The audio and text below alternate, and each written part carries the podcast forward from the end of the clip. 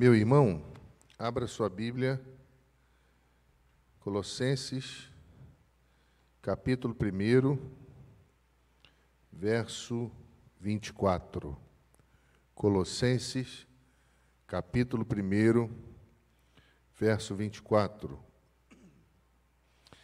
Vamos ler até o capítulo 2, verso 5. Cristo e o ministério do apóstolo Paulo. Colossenses, capítulo 1, a partir do 24. Diz assim: Agora me regozijo nos meus sofrimentos por vós, e preencho o que resta das aflições de Cristo na minha carne, a favor do seu corpo, que é a igreja, da qual me tornei ministro de acordo com a dispensação da parte de Deus que me foi confiada a vosso favor, para dar pleno cumprimento à palavra de Deus. O mistério que estivera oculto dos séculos e das gerações, agora, todavia, se manifestou aos seus santos, aos quais Deus quis dar a conhecer qual seja a riqueza da glória deste mistério entre os gentios, isto é, Cristo em vós, a esperança da glória, o qual nós anunciamos advertindo a todo homem e ensinando a todo homem em toda sabedoria, a fim de que apresentemos todo homem perfeito em Cristo. Para isso é que eu também me afadigo, esforçando-me o mais possível, segundo a eficácia que opera eficientemente em mim. Gostaria, pois, que soubesses quão grande luta venho mantendo por vós pelos laudicenses e por quantos não me viram face a face, para que o coração deles seja confortado e vinculado juntamente em amor, e eles tenham toda a riqueza da forte convicção do entendimento, para compreenderem plenamente o mistério de Deus, Cristo, em quem todos os tesouros da sabedoria e do conhecimento estão ocultos. Assim digo, para que ninguém vos engane, com raciocínios falazes. Pois, embora ausente quanto ao corpo, contudo em espírito, estou convosco, alegrando-me e verificando a vossa boa ordem e a firmeza da vossa fé em Cristo Jesus.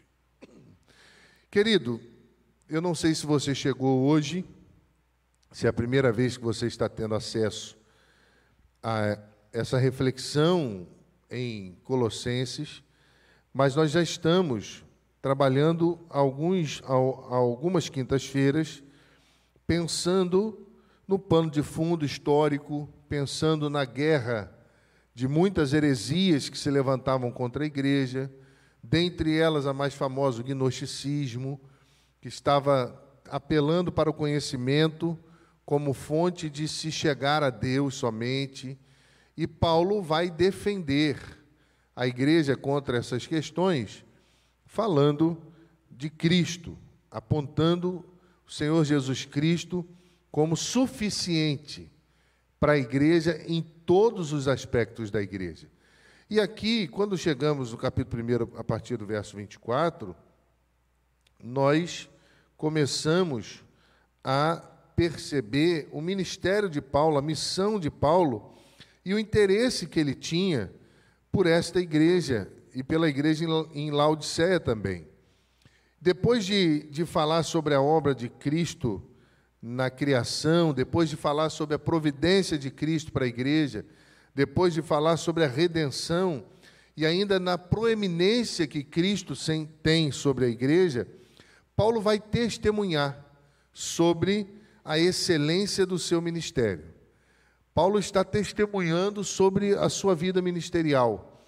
E ele está dizendo de algumas ações, ele fala da luta do ministério, das dores de apresentar o homem perfeito, ele fala da esperança, ele fala de muitas questões que nós, como cristãos, que pregamos a palavra de Deus, também vivenciamos na nossa vida.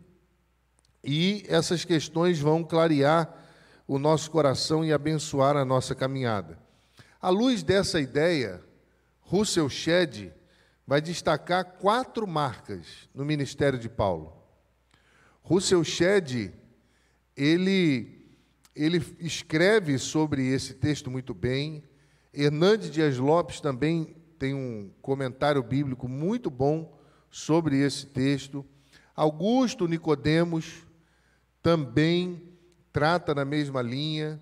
Nós temos alguns poucos textos de pessoas que se aprofundaram nisso. E Russell Shedd, ele vai dizer que as marcas do ministério de Paulo, que podem ser as marcas da vida do cristão, estão em quatro pontos. Primeiro, o ministério de sofrimento alegre. O ministério de alegre sofrimento. Verso 24: Eu me regozijo nos meus sofrimentos por vós. Depois ele fala do ministério de serviço. Verso 25 ao verso 27, como ministro na dispensação, não é, de ministrar as gerações, de trazer conhecimento de Cristo, ele vai trabalhar essas questões. Depois, o ministério pastoral, de cuidado, verso 28, o qual nós anunciamos advertindo a todo homem, ensinando a todo homem toda a sabedoria, a fim de que apresentemos todo homem perfeito em Cristo. Ele vai falar sobre o pastoreio. E, por último, segundo o seu Shed, o ministério de trabalho, e aí lemos do verso 29 até o, o capítulo 2, versículo 4. O que, que isso tem a ver conosco? Parece que nessa trajetória, lições nos são apresentadas e a gente precisa basear a nossa caminhada nesses pilares. A caminhada como cristão, como servo aqui ministerialmente, seja na música, seja na pregação, seja na operação de questões que envolvem o culto, seja no trabalho diaconal, muitas coisas têm a ver com o que nós vamos tratar. Por que um ministério de alegre sofrimento? Meu irmão, é quase inconcebível para nossa mente humana a ideia de alegria no sofrimento.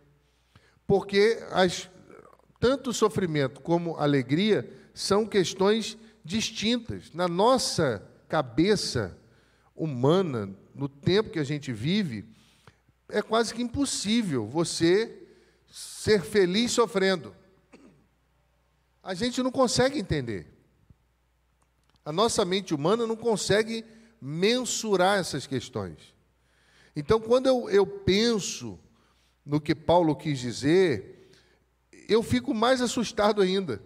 Porque ele diz, a partir do verso 24, que ele se regozijava nos sofrimentos em favor da igreja. Mas o texto diz que o sofrimento que Paulo enfrentava era por causa de Cristo. Então, sofrimento aqui não é o mesmo sofrimento que Cristo, por mais que Paulo disse que parecia que ele continuava pagando aquilo que Cristo começou na cruz.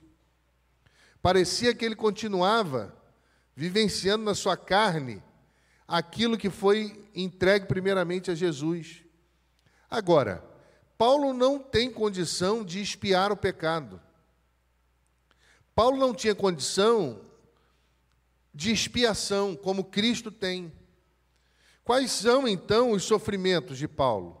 Os sofrimentos de Paulo são as pressões sofridas, as perseguições que ele suportou.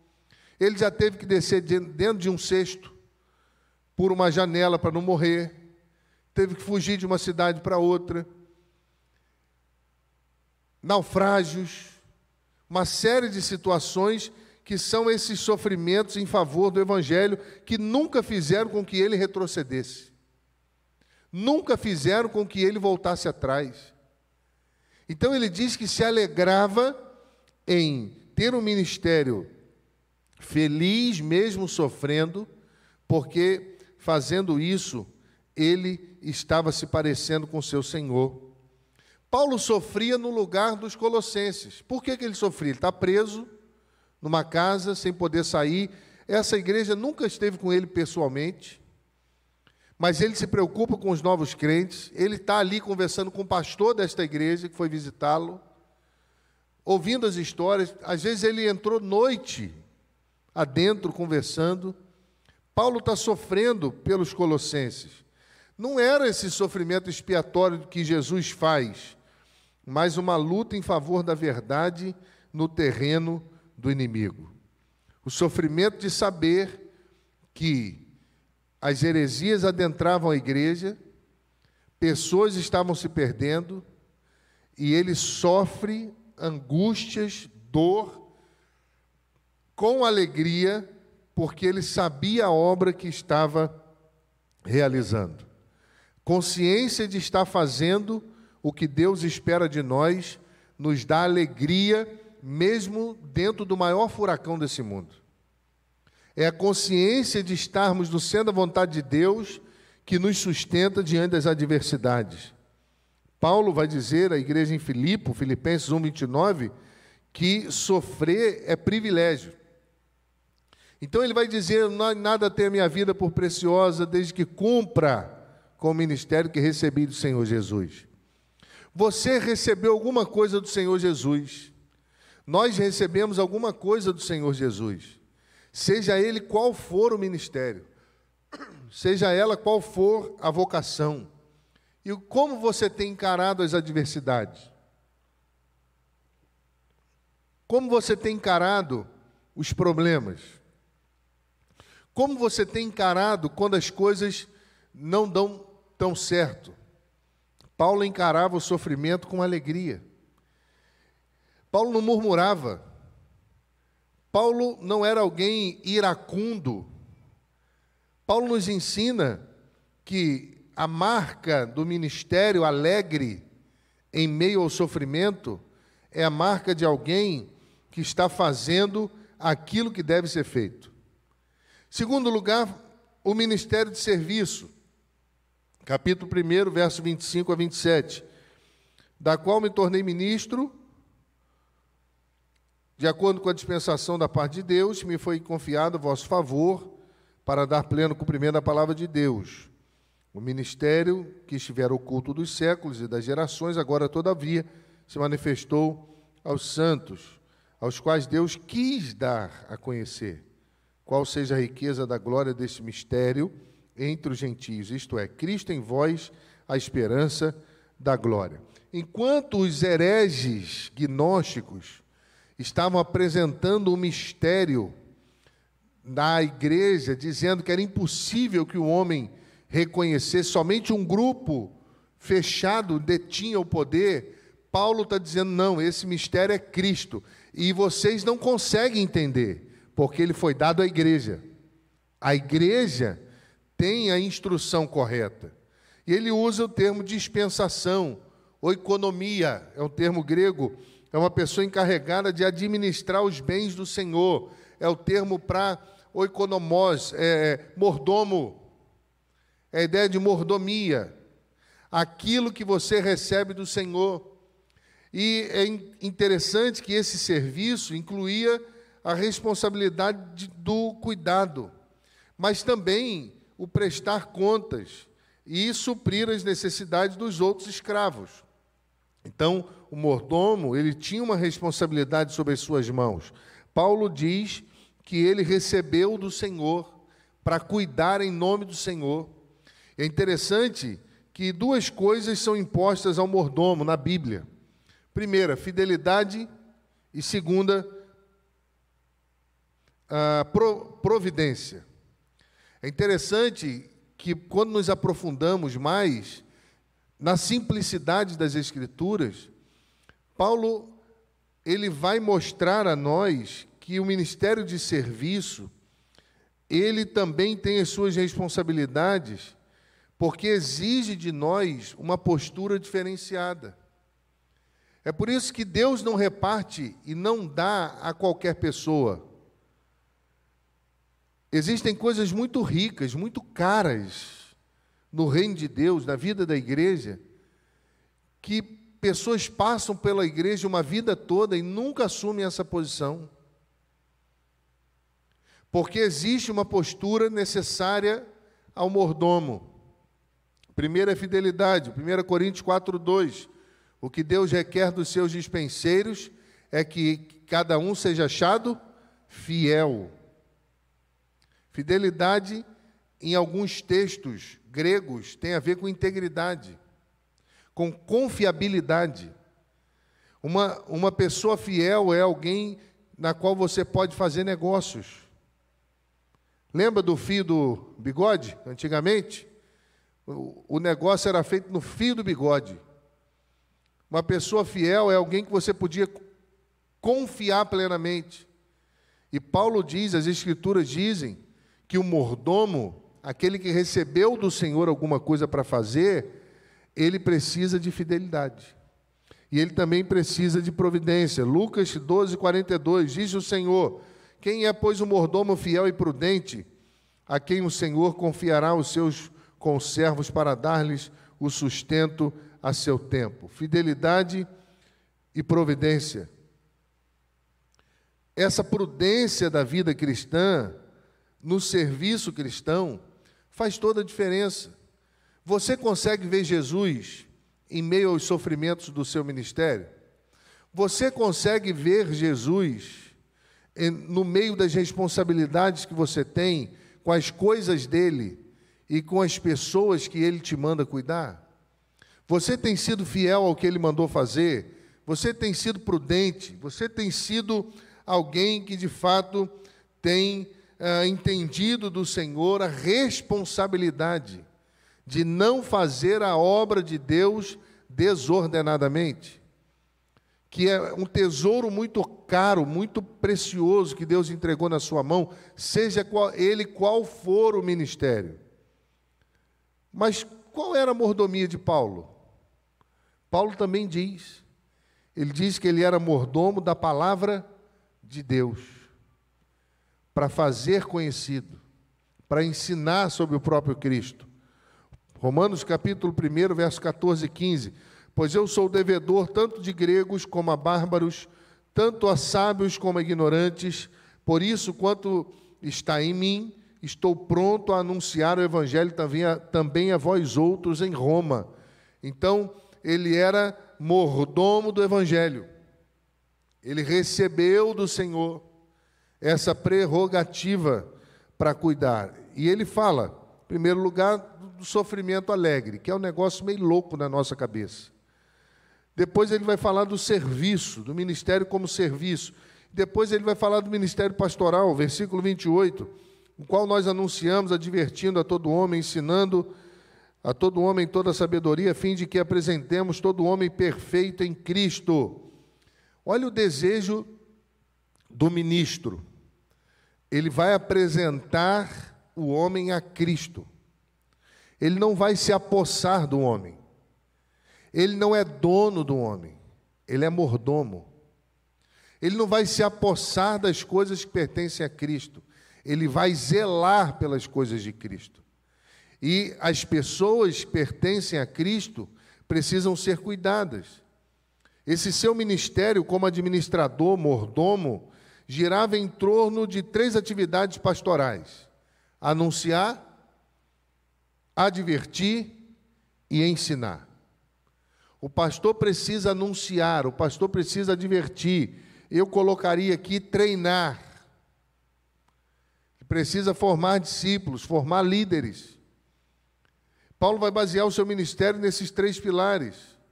Em 2 Coríntios 4, 5, Paulo vai dizer que anunciar a si mesmo, ao invés de Cristo, é desastroso.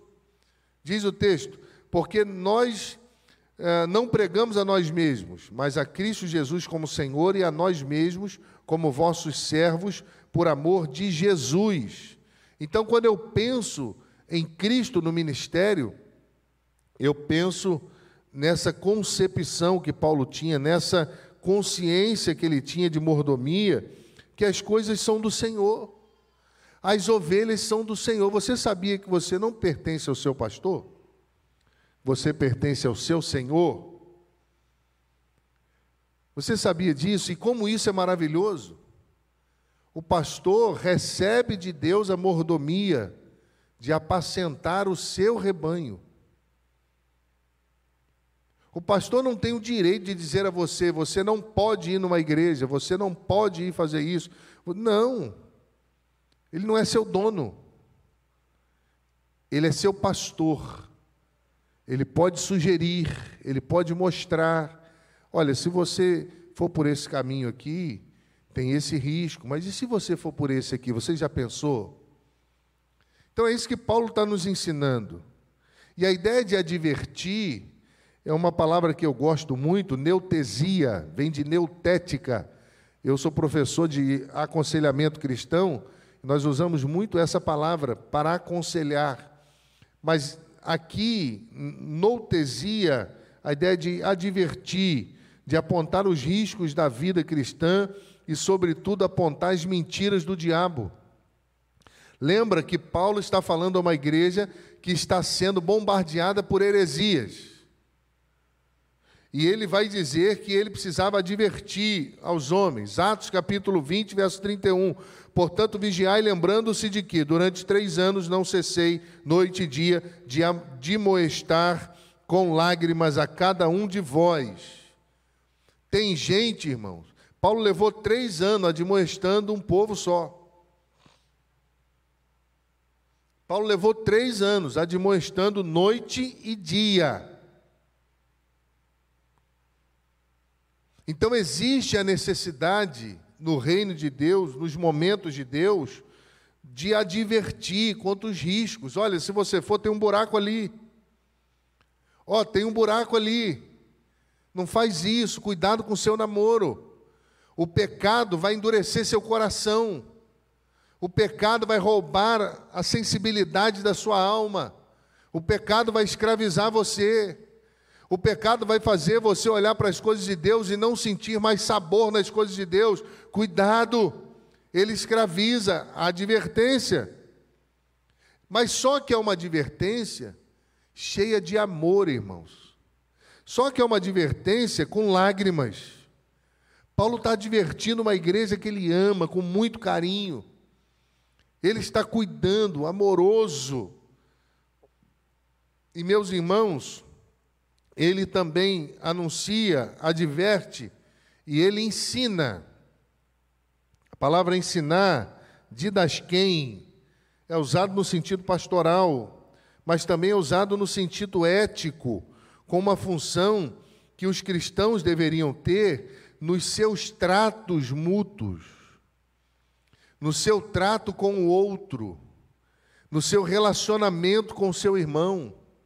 Então, quando Paulo usa o termo ensino, ele diz que isso pertence ao pastor, pertence ao cristão como um todo. Quando ele usa esse termo de cuidado, de advertência, isso deve fazer parte do arraial do povo de Deus.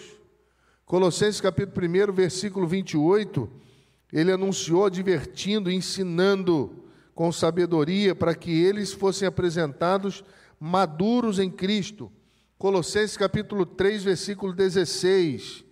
Habite ricamente em vós a palavra de Cristo, instruindo-vos, aconselhando-vos mutuamente em toda a sabedoria, louvando a Deus com salmos e hinos e cantos espirituais, com gratidão em vosso coração. E o texto continua: E tudo que fizerdes, seja em palavra, em ação, fazei o nome do Senhor Jesus, dando por ele graças a Deus, Pai. Veja bem, meu irmão, que coisa preciosa no ministério pastoral, Paulo ensina as ovelhas a cuidarem uma das outras. Paulo ensina as ovelhas a advertirem umas às outras. Paulo ensina as ovelhas a anunciarem a outras pessoas as verdades do Evangelho. Por quê? Porque não basta, meu irmão, advertir. E eu já passei numa fase, e quando era jovem, a gente. Jovem é outro papo, né? É, a, achava que corrigir, advertir era brigar. Mas não é brigar. Advertir, sobretudo, meu irmão, é ensinar as verdades. Você adverte chamando para perto e abrindo as Escrituras. Você adverte chamando para perto e mostrando a verdade. O problema muitas vezes é que nem nós sabemos a verdade. O problema muitas vezes é que as pessoas dizem assim: fazem o que eu falo, mas não fazem o que eu faço. Quando eu fui dar aula no seminário, pela primeira vez, e eu cheguei e vi uma, uma classe cheia de gente arrogante. Porque normalmente tem aqueles que acham que estão fazendo seminário se já são alguma coisa. Não sabem aonde estão se metendo. E aí eu falei, meu Deus, lá tinha psicólogo, tinha advogado, tinha gente de tudo contra é, é, é, questão social. E eu fui, me apresentei e no olhar eu já percebi alguns olhares assim, altivos. Eu falei, então tá bom. Fechei o livro, comecei a conversar com eles, quem é você, de onde você vem, qual é o seu sonho, tal, tal, tal. Eu falei, tá, então vamos começar a aula. É, vamos todos citar um versículo bíblico de cor e dizer o endereço. A partir de hoje, todas as nossas aulas. E eu fui citei o primeiro, disse o endereço. O segundo coçou a cabeça, falou que não lembrava. O terceiro falou que sabia o texto, mas não sabia onde estava. O quarto falou que tinha esquecido, estava com muita coisa na cabeça, problema no trabalho. E assim foi. Um ou outro citou um versículo. E eu comecei a trabalhar o coração deles, dizendo que se a palavra de Deus não habitasse ricamente no coração, eles não conseguiriam fazer nada no ministério. E ali foram quebrando, quebrando, e de um período para frente, eles já chegavam assim: Pastor, deixa eu falar, senão eu vou esquecer. Pastor, deixa eu citar. E alguns já estavam citando o capítulo todo, o salmo todo, porque começaram a entender o valor da palavra de Deus no seu coração. Não basta divertir. Eu tenho esse meu jeito, irmão, é, muito duro às vezes. E eu luto com isso, sabia?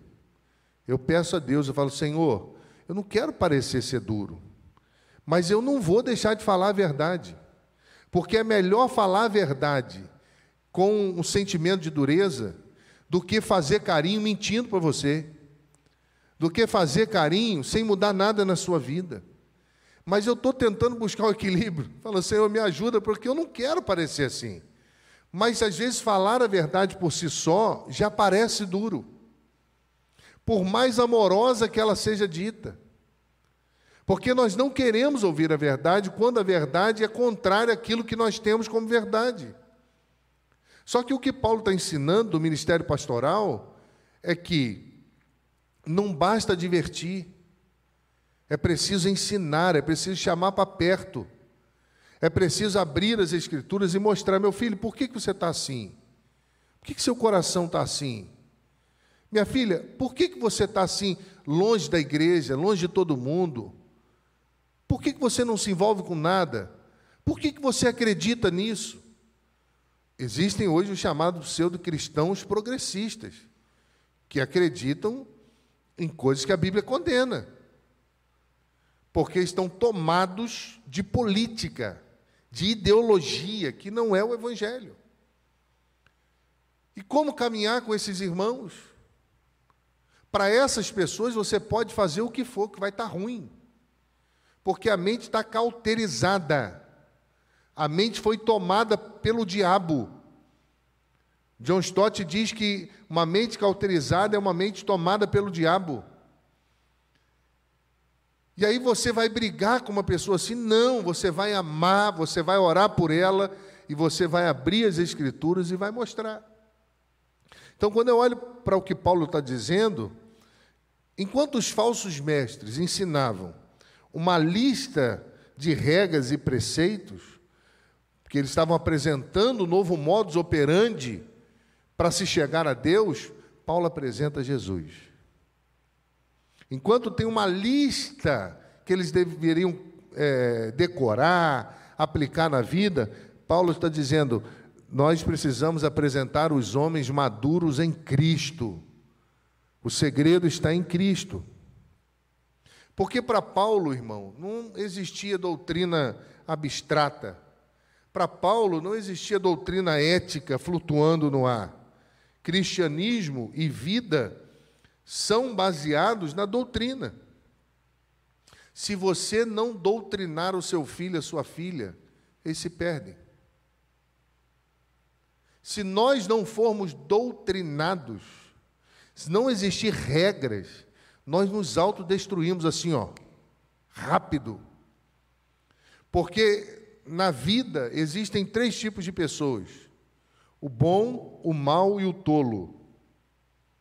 O bom é aquele que faz acontecer, que está lutando para as coisas acontecerem. O mal é aquele que não quer que as coisas aconteçam. E o tolo é aquele que quer atrapalhar tudo.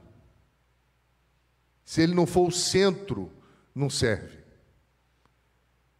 E Paulo está nos ensinando que esse homem maduro, que o pastoreio precisa trabalhar, ele precisa ser maduro para aquele que o amadureceu, porque ele precisa ser apresentado para Cristo. Coisa boa, irmãos. Um dia, ensinando numa classe novos crentes, e eu fiz muito isso lá também e as pessoas começaram a falar versículos, versículos, a decorar. E um dia chegou um rapaz novo convertido, apaixonado por Jesus, igual a irmã Irene, assim, ó, apaixonada por Jesus.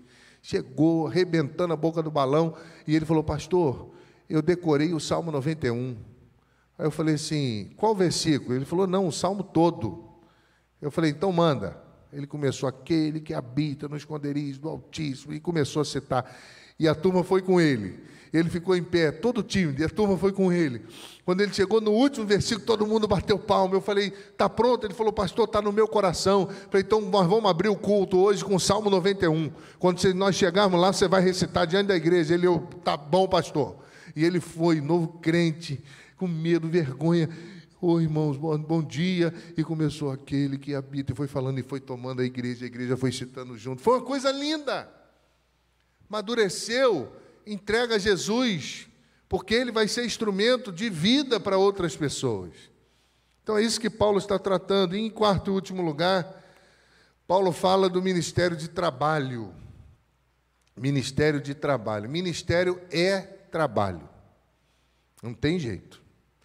E ele ali 1:29 Para isso é que eu também me afadigo, esforçando-me o máximo possível, segundo a eficácia que opera eficiente em mim, esforçando-me o máximo possível. Eu venho mantendo uma luta por vocês, para que o coração de vocês seja fortalecido e vinculado de amor. Paulo consegue ver Cristo no sofrimento, no serviço, no pastoreio e no trabalho. E é interessante que o apóstolo ele sofre, ele desempenha a mordomia e ele trabalha. Ele disse: Para isso eu me afadigo, para isso eu trabalho, me esforçando o máximo possível. Meu irmão, você tem se esforçado? Ou você tem feito o que dá? Você tem se esforçado? O máximo possível. Meu irmão, isso aqui é um negócio interessante. Esforçar, tudo bem, mas esforçar ao máximo possível, até os seus limites por amor a Cristo. Esforçar o máximo possível para que Jesus seja engrandecido e para que as pessoas sejam abençoadas. Esforçar o máximo possível. Para isso me afadigo me esforçando o máximo possível. E nesse termo, Paulo usa o grego agonizo, que dá origem à palavra agonia. E ele também usa o termo eficácia, que dá origem à palavra energia. O homem de Deus precisa da energia do poder do Espírito Santo para continuar. O homem de Deus, o servo de Deus, que enfrenta os dissabores da caminhada, ele precisa de energia.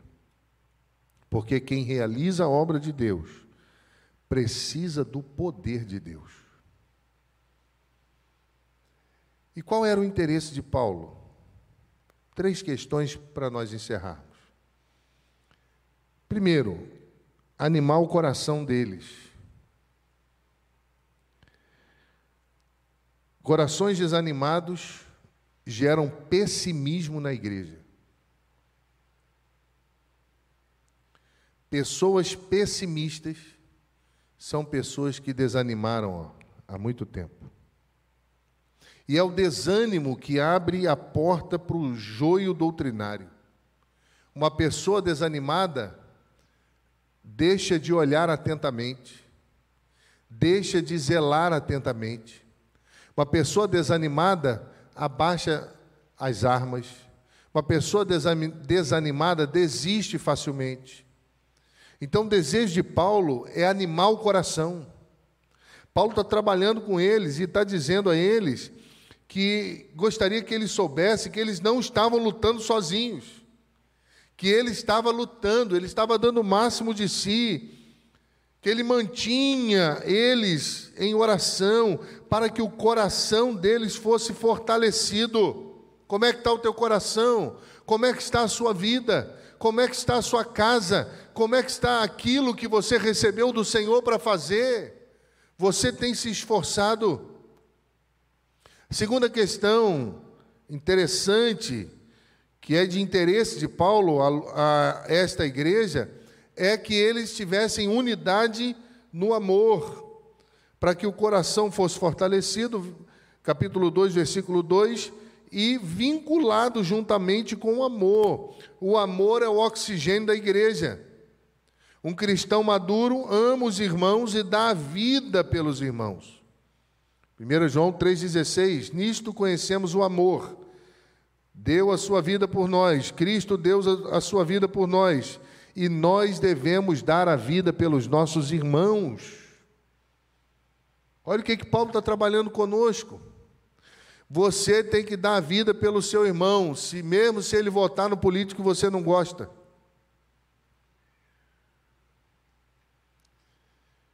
Olha que negócio esquisito. Olha o que, que nós estamos nos tornando. Paulo quis alcançar o coração dessa igreja, animar o coração dessa igreja, porque eles não podiam desanimar diante da batalha. Porque um coração desanimado gera pessimismo na igreja. Paulo vai trabalhar a unidade, eles deveriam estar vinculados ao amor no coração, porque o amor é o oxigênio da igreja. Um cristão maduro ama, porque foi amado por Jesus.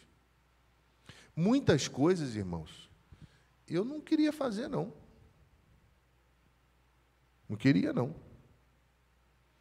Eu tenho, assim, muita dificuldade com cheiro de cigarro, de bebida, porque tem uma história familiar. Né? Minha mãe teve câncer de pulmão porque fumou muito. Então foi uma dor muito grande, graças a Deus conseguiu tirar e se salvou. Meu pai já não. Meu pai teve câncer e morreu de câncer por, por causa do cigarro. Então, desde que eu me converti, eu sempre fiz muita visita. E às vezes chegava em casas que a pessoa tinha se convertido, mas não tinha ninguém crente. Chegava lá, aquela fumaceira. Parecia que Satanás estava me esperando aquela fumaceira, aquele negócio que mexia com as minhas estruturas. Eu falava, Deus, eu não aguento isso. E quanto mais eu falava, mais visitas em casas assim eu ia. Deus foi trabalhando isso no meu coração. Porque se defendesse de mim, eu ia buscar outra. Falar, não, essa deixa para ele, eu vou para outra. Paulo está trabalhando o amor no coração, por causa de Cristo. Porque um dia o pecado também nos fazia cheirar mal. E alguém foi lá e enfrentou aquele cheiro em nós e nos amou. E às vezes você tem que abraçar as pessoas. No meu caso, tem um, uma questão toda emocional, familiar, de dores, que aguça esse sentimento.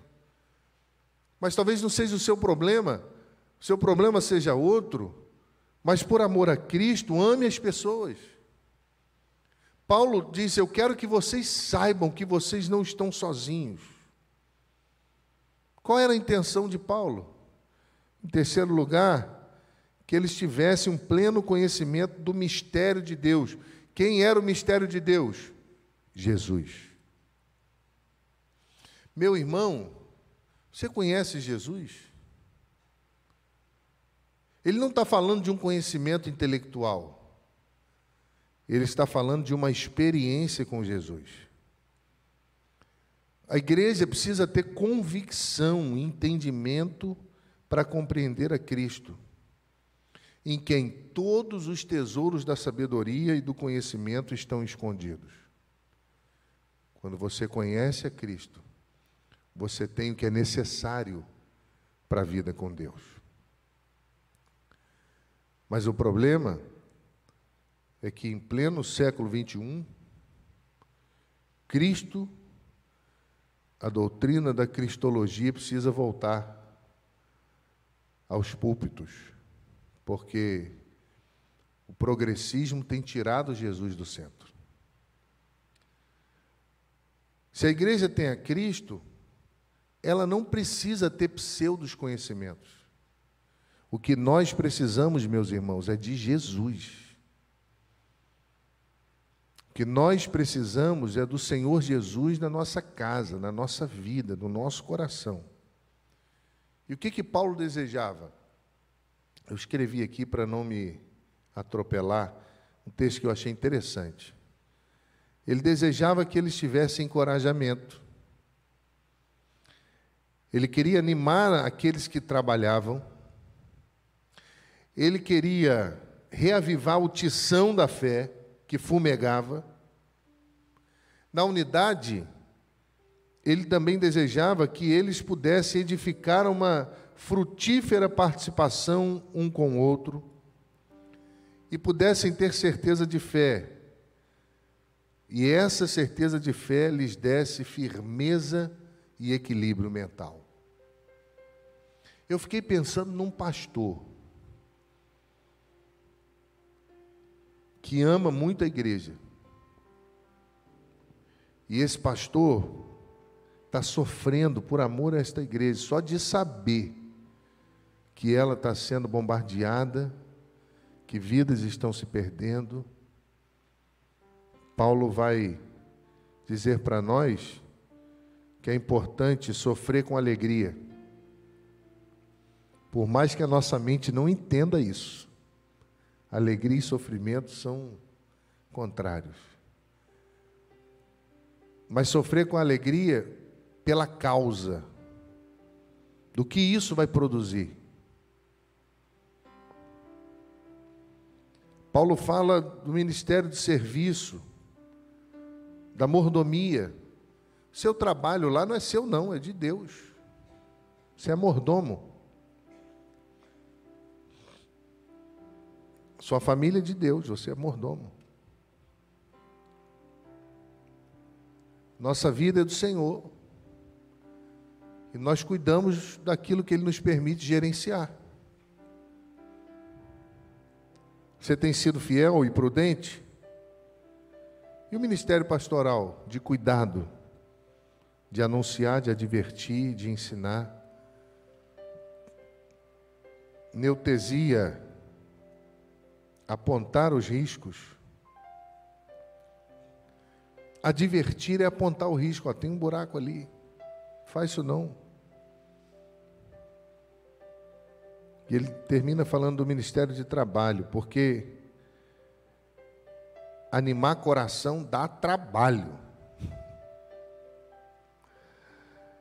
falar sobre unidade de amor num tempo de, de ira, de ódio entre as pessoas, dá trabalho. Falar de Cristo sendo suficiente em um tempo de filosofias loucas, dá trabalho. Mas é o que Deus nos chamou para fazer. Sejamos mordomos porque vale a pena. Deus os abençoe.